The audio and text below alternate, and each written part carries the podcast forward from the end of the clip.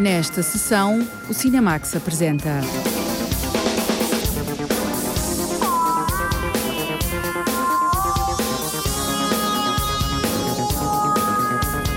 Cats, o musical filmado por Tom Hooper, assumindo a partitura de Andrew Lloyd Webber.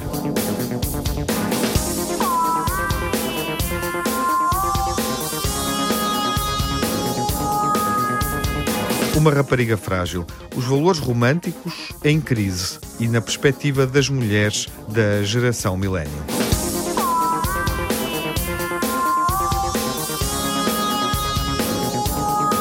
Os filmes mais marcantes do ano, incluindo três filmes portugueses e os filmes premiados com Leão, Leopardo e Palmadouro.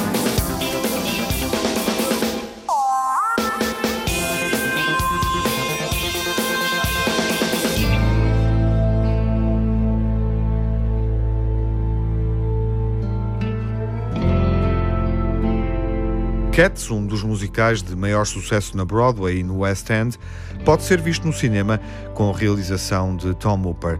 Ele já filmou um outro clássico musical, Os Miseráveis. A jornalista Lara Marques Pereira conta-nos a que soa este filme musical. Depois do sucesso de musicais como Chicago e La La Land, o cinema volta a tentar repetir a fórmula com Cats, uma das mais antigas, populares e rentáveis produções de palco que ganha nova vida no grande ecrã.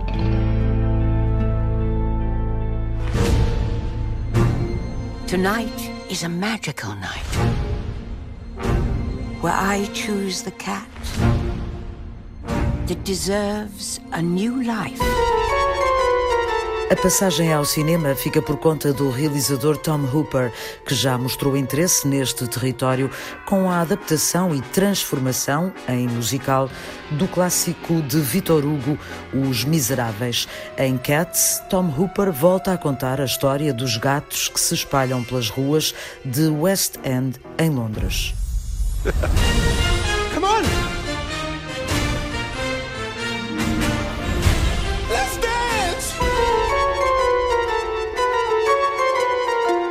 Andrew Lloyd Webber escreveu a partitura original para um espetáculo construído a partir de um poema de T.S. Eliot.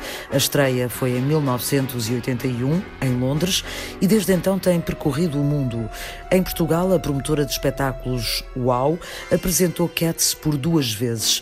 Paulo Dias, diretor da UAU, considera que o espetáculo pertence a uma galeria muito exclusiva de produções que continuam a manter as plateias interessadas até hoje. Há projetos na, na área do entretenimento que nasceram há mais de 20 anos e foram sempre ficando da mesma forma. O CAT está dentro desse, está dentro desse grupo de espetáculos, não são muitos, uh, são uns 5 ou 6, e na realidade não são mesmo muitos, e o CAT está lá.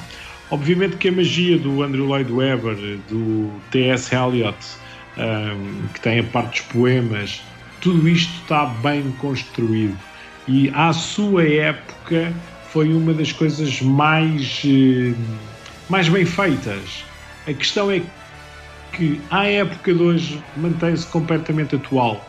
Ou seja, o guarda-roupa, os cenários, a caracterização, a forma como tudo isto foi pensado e desenhado para atrair o público foi de tal forma bem pensado, mas acima de tudo foi de tal forma bem conseguido uh, que eu acho que o sucesso tem a ver com isso. A passagem do palco para o cinema é feita com o elenco de estrelas como Taylor Swift, Judi Dench, Idris Elba, James Corden, Jennifer Hudson ou Ian McKellen. A gata Victoria, que se junta aos Jellicle Cats, é a bailarina Francesca Hayward, do Royal Ballet de Londres, que faz a estreia em cinema. A grandeza do elenco no filme iguala a escala de produção do espetáculo no palco. Na versão original, que no fundo é aquilo que a UAU tem feito, nós estamos a falar de uma companhia com 70 pessoas. Uh, portanto, estamos a falar de uma mega produção uh, a todos os níveis, uh, cada vez que chega a Portugal. Estamos a falar de uma produção que traz 8 caminhões de tiro de som, luz, cenários, guarda-roupa. Uh, vêm pessoas para tudo, para passar a ferro, para lavar a roupa, para fazer a comida. Uh, é uma estrutura Digamos que isto é um circo da era moderna um, numa versão um, musical. Mas é uma máquina tão bem oleada que depois funciona. E vê-la em Portugal, ou em Espanha, ou em Frankfurt, ou onde quer que seja, uh, funciona sempre da mesma maneira, porque a equipa é sempre a mesma. Cats conta a história dos gatos Jellicle, que anualmente se juntam para escolher quem, de entre eles, vai ter direito a uma nova vida. Os candidatos são postos à prova com canções. São canções que ficam no ouvido, Uh, e que tornam tudo isto mágico. O ponto alto do espetáculo é a canção Memory, que ao longo dos anos ganhou vida própria fora do palco, em interpretações como, por exemplo, a de Barbara Streisand. No filme, a atriz e cantora Jennifer Hudson dá voz ao momento solene.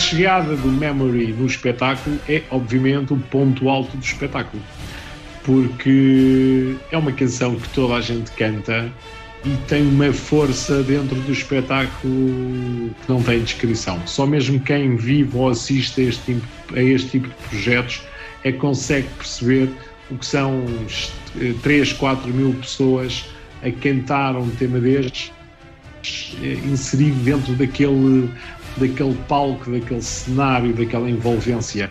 Uh, é, é, é fantástico. A partir das canções que já fazem parte da memória coletiva, Tom Hooper faz um trabalho de adaptação muito próximo do espetáculo de palco, usando a tecnologia que o cinema lhe permite. No filme, os gatos não são atores mascarados, são personagens trabalhadas digitalmente e essa é uma das maiores críticas feitas ao filme. No palco, o público é convidado a entrar na fantasia, mas no cinema pode ser difícil convencer as audiências a deixarem-se levar. A estreia nos Estados Unidos não foi favorável e há um sentimento de estranheza generalizado entre a crítica especializada. Ainda assim, a experiência de Cats no cinema pode valer novos interessados em ver a versão original nos palcos.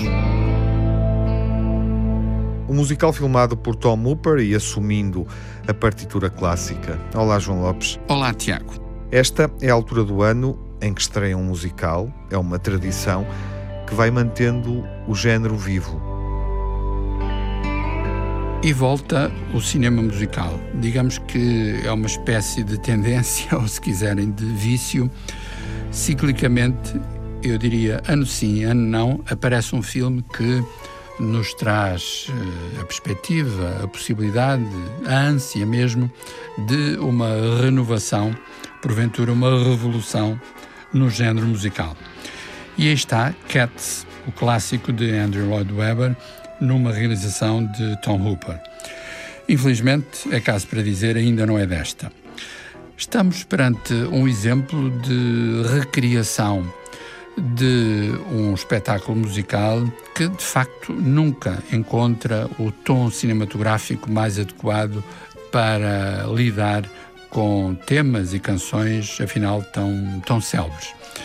Digamos que a mise-en-scène de Tom Hooper tem qualquer coisa de televisivo no sentido mais banal, como se bastasse ter muitas câmaras para registar a ação e depois fazer uma montagem acelerada ou supostamente acelerada em que de facto não se tira partido nem dos cenários nem da performance dos atores.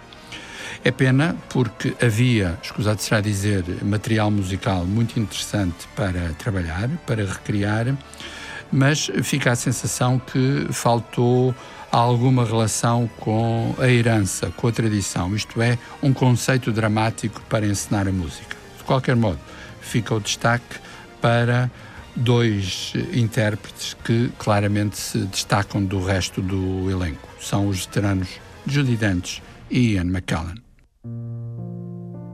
A ligação passa pela música, pela memória do musical. O tema Memories é interpretado no filme por Jennifer Hudson. Memory, turn your face to the moon.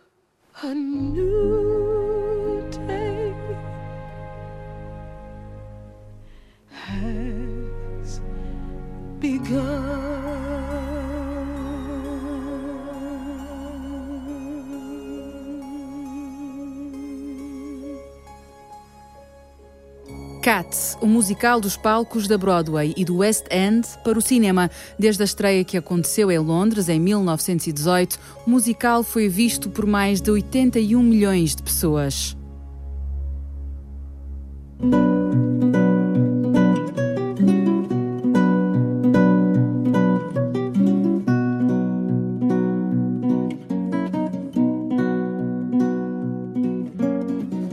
Uma Rapariga Fácil é um filme que reflete sobre a crise de valores românticos no feminino.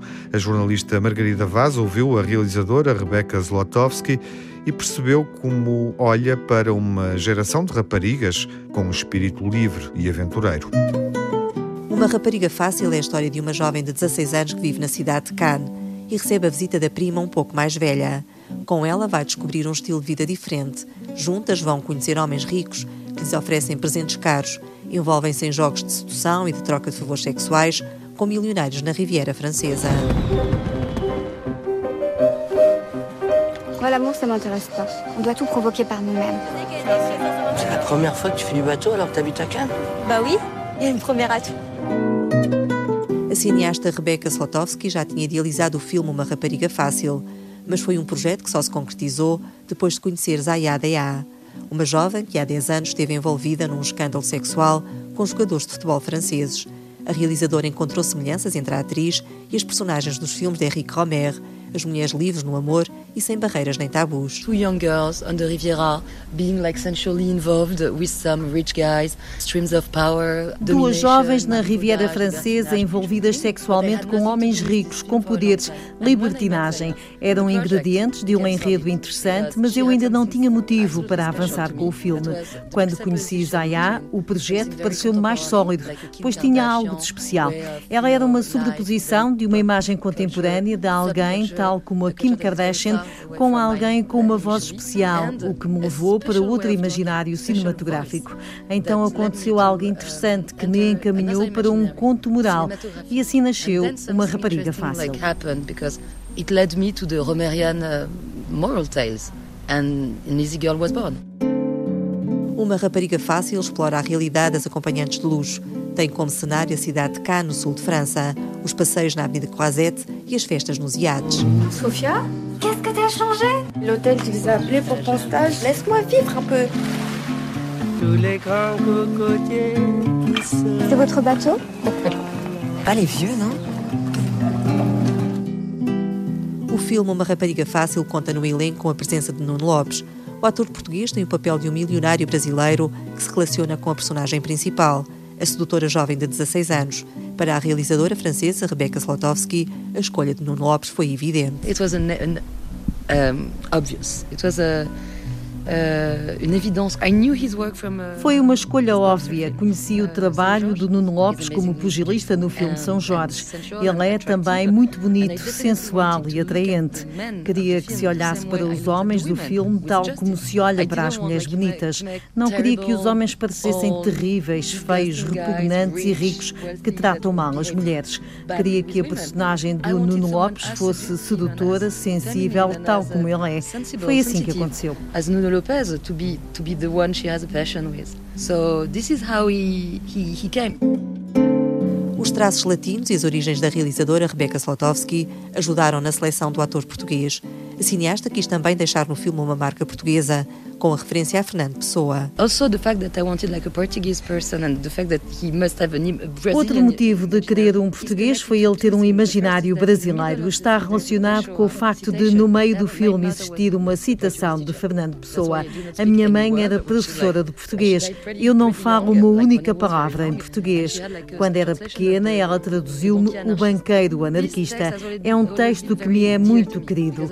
Queria que a personagem do Nuno tivesse o paradoxo do conto e também porque Zaya é uma mulher árabe.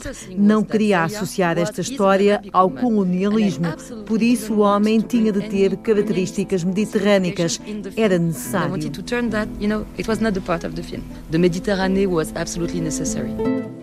Rebecca Slotowski realizou a comédia dramática Uma Rapariga Fácil. O filme foi distinguido com o prémio do melhor filme em língua francesa na quinzena dos realizadores no Festival de Cannes. Tu crois que Sophie est libre Pas.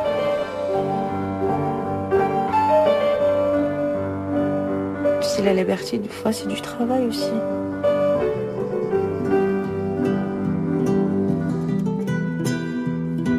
Ouvimos Rebecca Zlotowski numa entrevista exclusiva para a Rádio Portuguesa no Festival de Cannes sobre um filme onde podemos ver o comportamento de uma geração.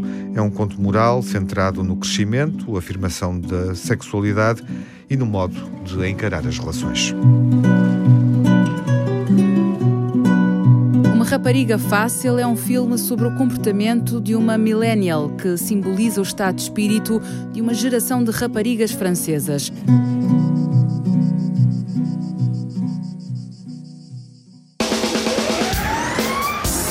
Como é habitual, fazemos o balanço do ano recordando os melhores filmes do ponto de vista artístico, mas também aqueles que obtiveram reconhecimento do público.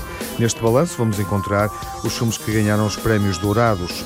O Urso, o Leopardo e a Palma de Ouro, em Cannes, Veneza e Locarno.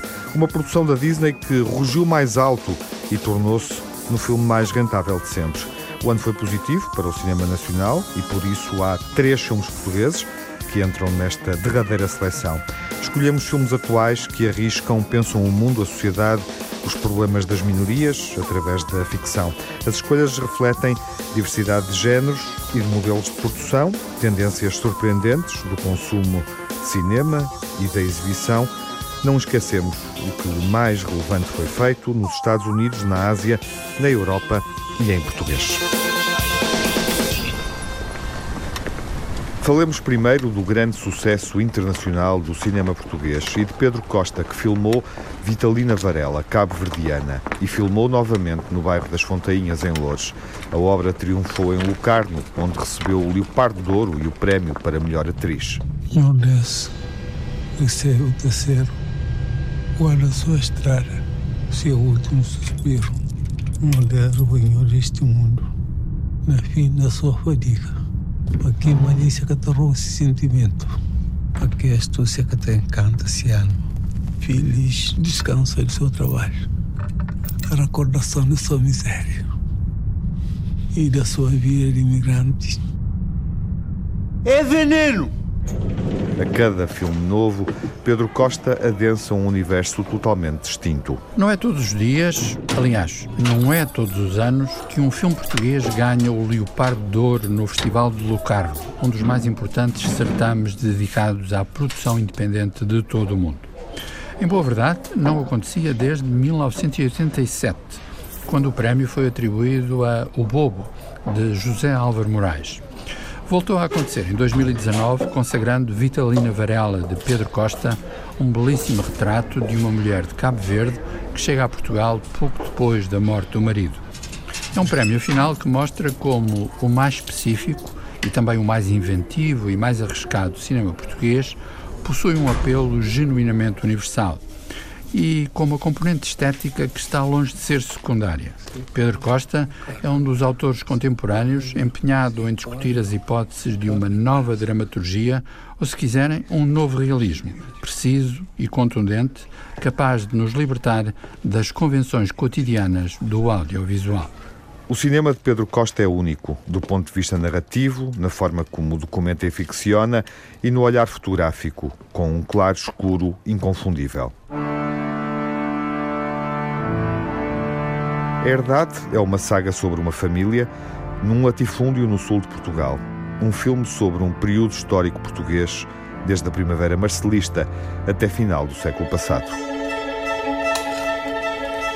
O João está tão habituado a ter tudo o que quer como quer.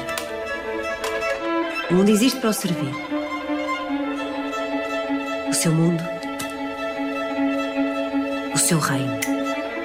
Este é um filme que equilibra bem a dimensão histórica e melodramática. Evocando várias décadas da história da vida portuguesa ao longo do século XX, antes e depois do 25 de Abril, a Herdade distinguiu-se, antes do mais, como um projeto de risco. Tratava-se de fazer um grande fresco histórico sem pôr em causa, antes reforçando, uma dimensão primitiva de puro melodrama familiar. Se faz sentido ou não a produção portuguesa tentar gerar mais filmes deste tipo, eis uma dúvida a que não é fácil responder. O mais importante será reconhecer que o trabalho de realização de Tiago Guedes contraria o esquematismo com que, não poucas vezes, a nossa ficção cinematográfica lida com as histórias individuais e coletivas. E também gerando personagens realmente complexas, como aquelas que são interpretadas por Albano Jerónimo e Sandra Faleiro. É um filme de atores, de personagens fortes e onde o drama histórico corre a favor do melodrama.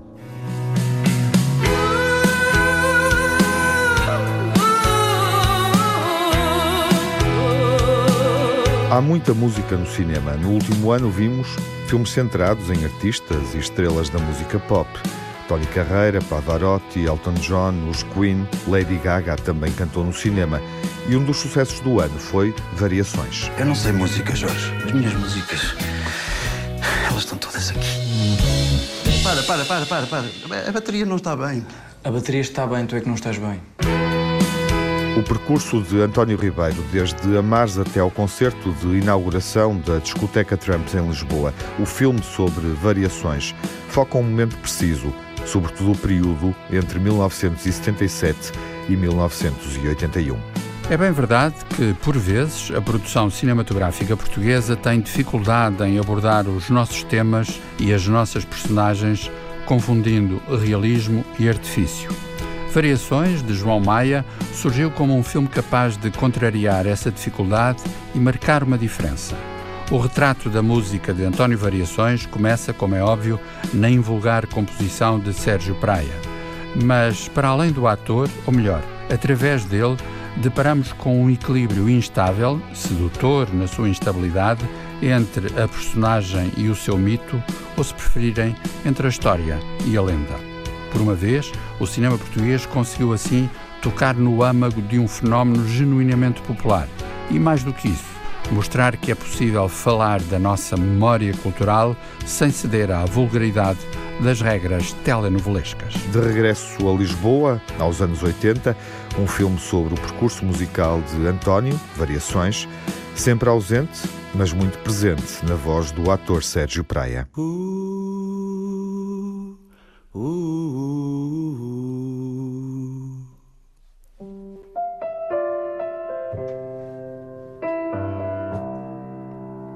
Diz-me que solidão é essa que te põe a falar sozinho.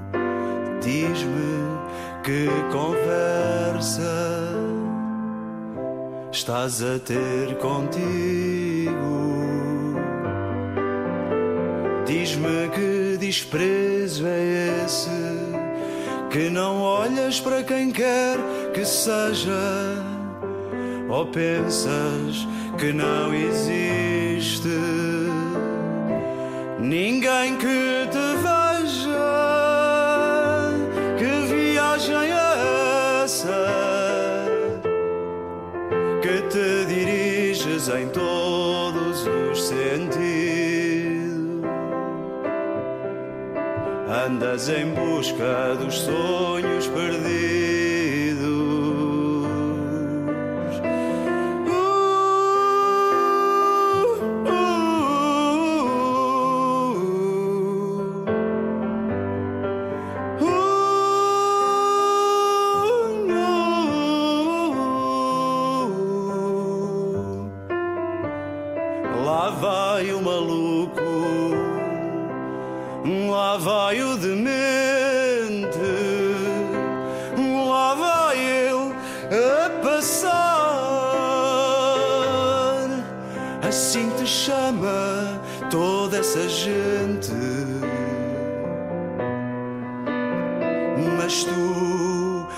Estás sempre ausente e não te conseguem alcançar.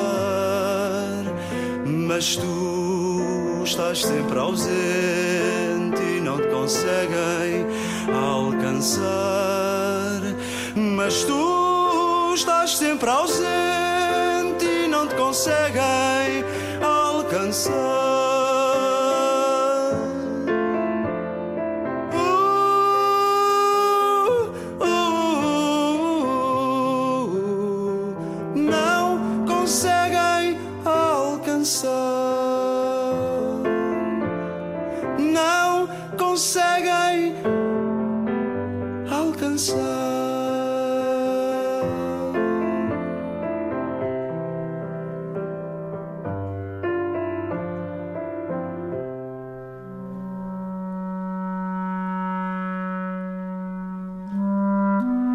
António Bandeiras é Pedro Almodóvar. Dor e Glória é um filme muito pessoal, onde conhecemos melhor as vivências e amarguras do cineasta espanhol. Pedro Almodóvar entregou esse papel a António Bandeiras.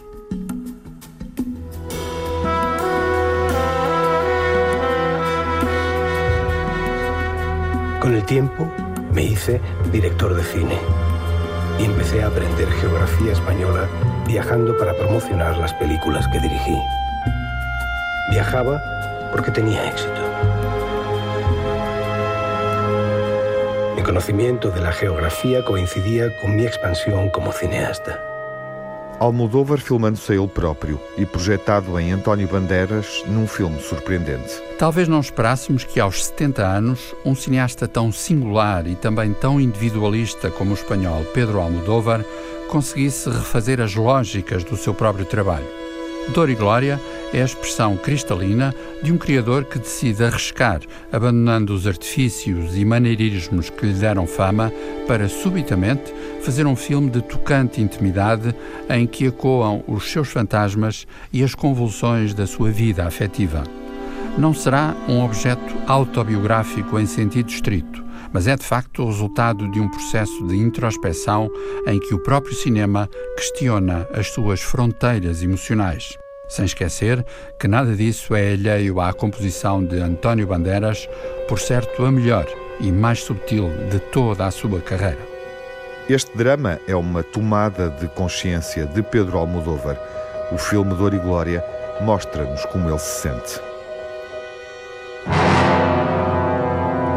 O irlandês marcou o regresso de Martin Scorsese. It's over. They're all gone. Frank, it's time. It's time you say what happened.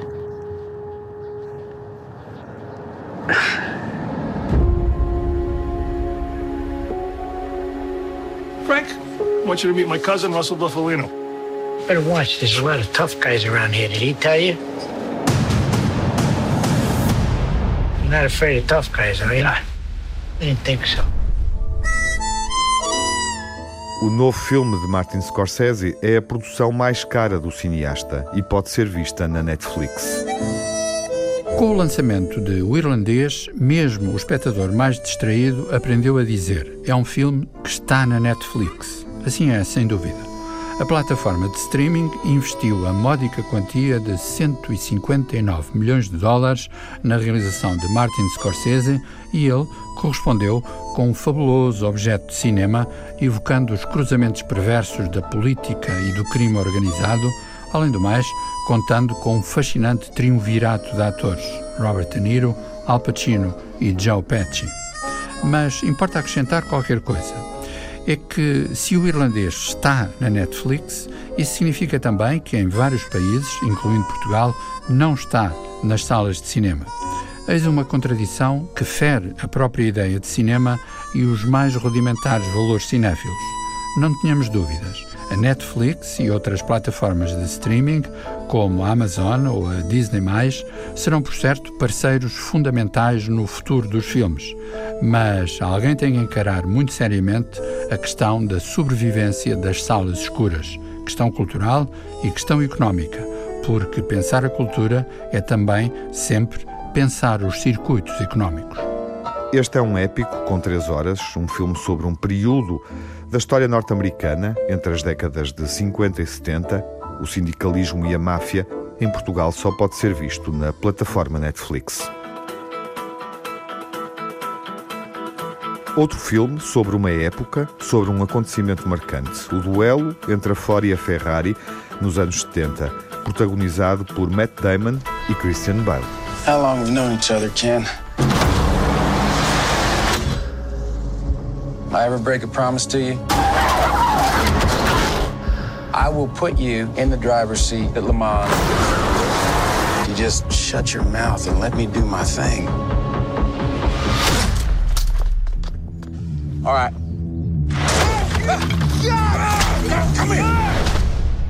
A força de duas marcas e a dramatização da célebre corrida das 24 horas de Le Mans em 1966.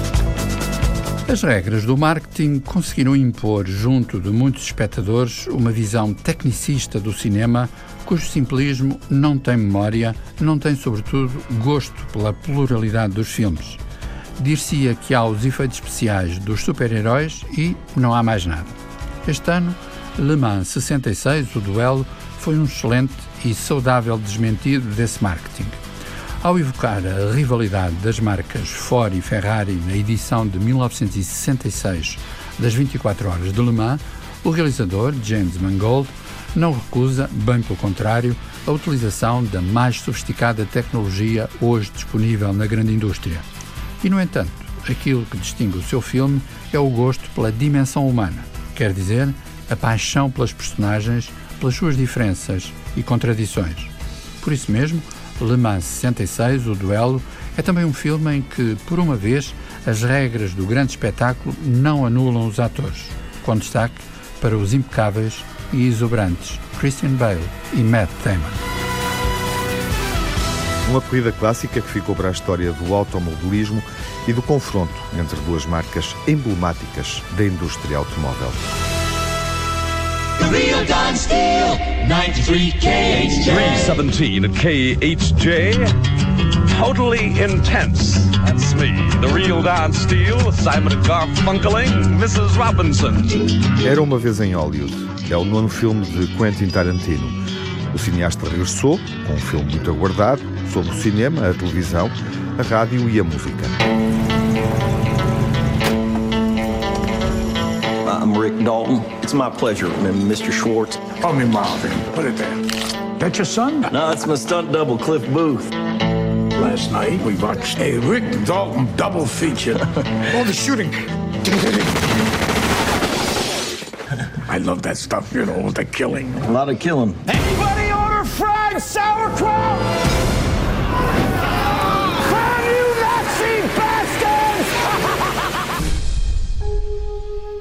Era uma vez em Hollywood também é um filme sobre um crime, a seita de Charles Mason, que matou Sharon Tate, a atriz e mulher do cineasta Roman Polanski, e além desse crime, é um filme sobre a história do cinema e de uma época. Chegou-se a pensar que 25 anos depois de Pulp Fiction, Quentin Tarantino poderia voltar a ganhar a Palma de Ouro de Cannes.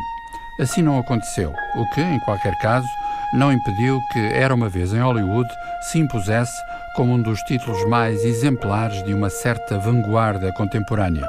Porque é disso que se trata realmente. A evocação de Hollywood em finais da década de 1960 está longe de ser um exercício banalmente nostálgico.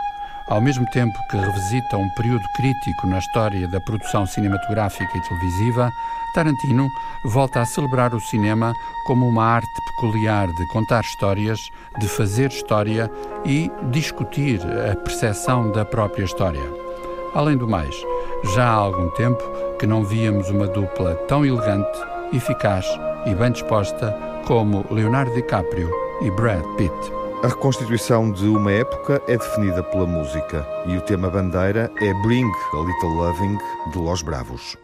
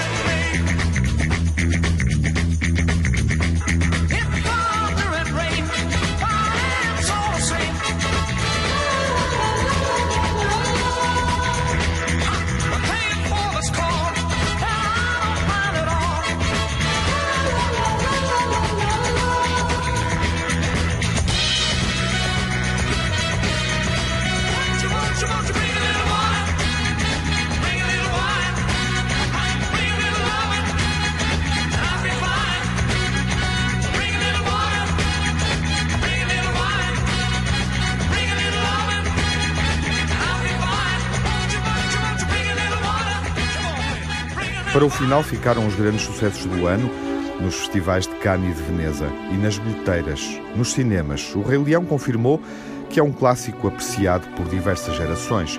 O filme de animação da Disney foi refeito em imagem digital e real 25 anos depois da estreia do filme de animação.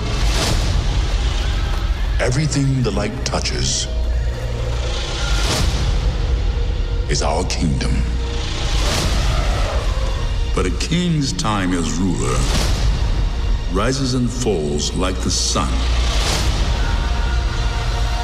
One day, the sun will set on my time here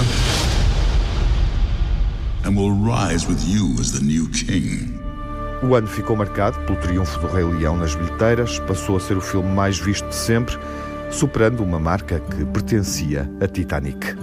Nas contas globais das bilheteiras, a marca Disney é inequivocamente a grande vencedora do ano. De tal modo que tudo indica que, entre os 10 filmes mais rentáveis nas salas de todo o mundo, seis terão a chancela do estúdio do Rato Mickey. Entre eles, O Rei Leão, de John Favreau, merece um especial destaque.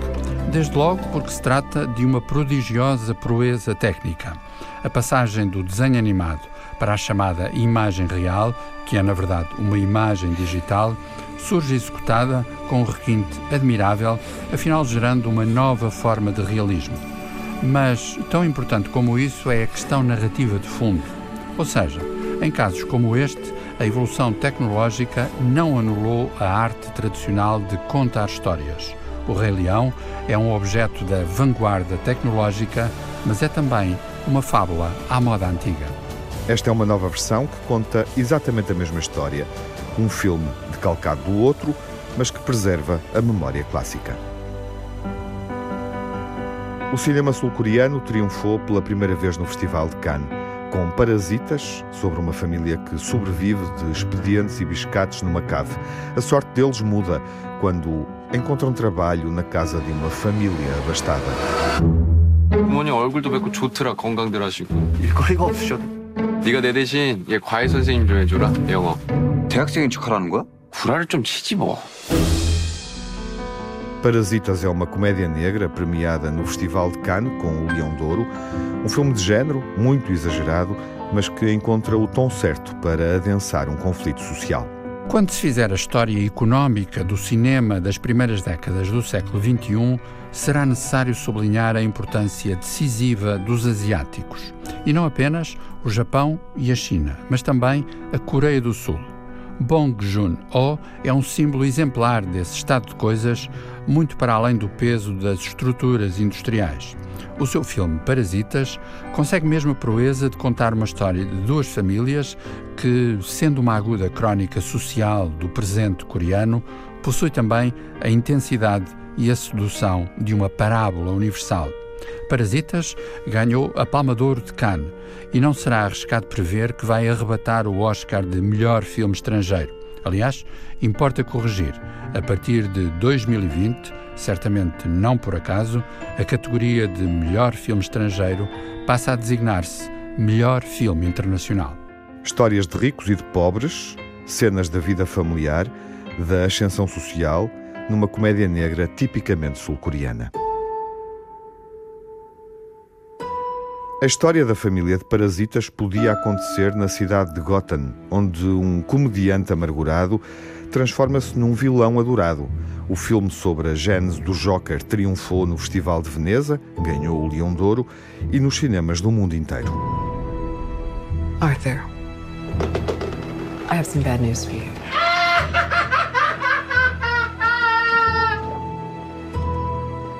This is the last time we'll be meeting. You don't listen, do you? You just ask the same questions every week. How's your job? Are you having any negative thoughts? All I have are negative thoughts. Apesar do filme ser sobre Joker, este não é mais um filme de heróis e vilões. Quando se fala dos filmes de maior impacto global, as manchetes mais preguiçosas insistem em citar apenas as produções da Marvel. Pois bem, importa contrariar esses automatismos jornalísticos e celebrar um pequeno grande prodígio de cinema, de genuíno cinema, chamado Joker. O filme de Todd Phillips, protagonizado pelo genial Joaquin Phoenix, veio demonstrar com serena contundência que é possível tratar algumas componentes do universo dos super-heróis, gerando um espetáculo realmente adulto, espelhando medos e fantasmas do nosso viver contemporâneo. Além do mais, Joker é mesmo um fenómeno financeiro, conseguindo a proeza de, em termos relativos, isto é, considerando os custos de produção, entre os filmes enraizados no mundo da banda desenhada, ser o mais rentável de sempre mas mesmo que tivesse sido um desastre no box office, seria sempre um dos símbolos marcantes de 2019 no cinema e, mais do que isso, na cultura popular. Agora vamos esperar para confirmar a consagração que se adivinha óbvia no próximo ano do ator Joaquin Phoenix interpretando o Joker, o vilão psicopata que sorri.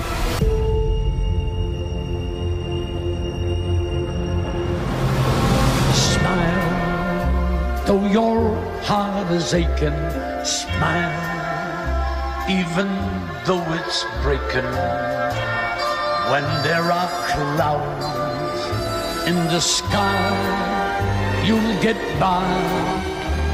Smile na banda sonora de Joker, um dos filmes mais marcantes do ano. A lista final do Cinemax inclui Parasitas, Vitalina Varela, Variações, Herdade, o irlandês Le Mans 66, Dor e Glória, Era uma vez em Hollywood e O Rei Leão.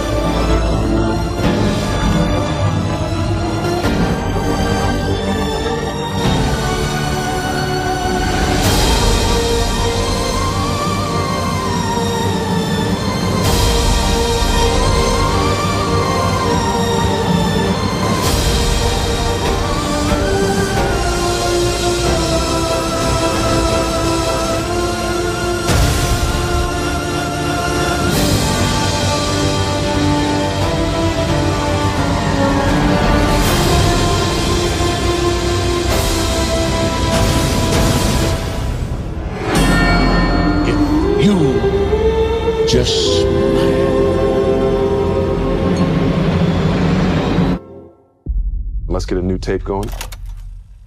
O caso de Richard Jewell marca o regresso de Clint Eastwood com um filme sobre um herói americano. All right, Richard, here's what we're going to do. We need a voice exemplar.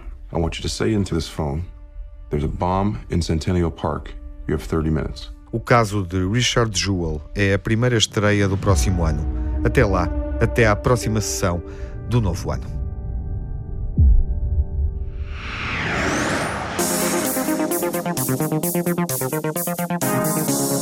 No Cinemax correm os créditos finais. Edição e coordenação de Tiago Alves. Dossiês e reportagem de Lara Marques Pereira, Margarida Vaz e Diamantino José. Crítica e análise de João Lopes. Sonorização de Pedro Gaspar, Jaime Antunes, Lourdes Gomes e António Santos. Pós-produção, David Oliveira. Banda sonora original de Cinemax é composta por Nuno Miguel.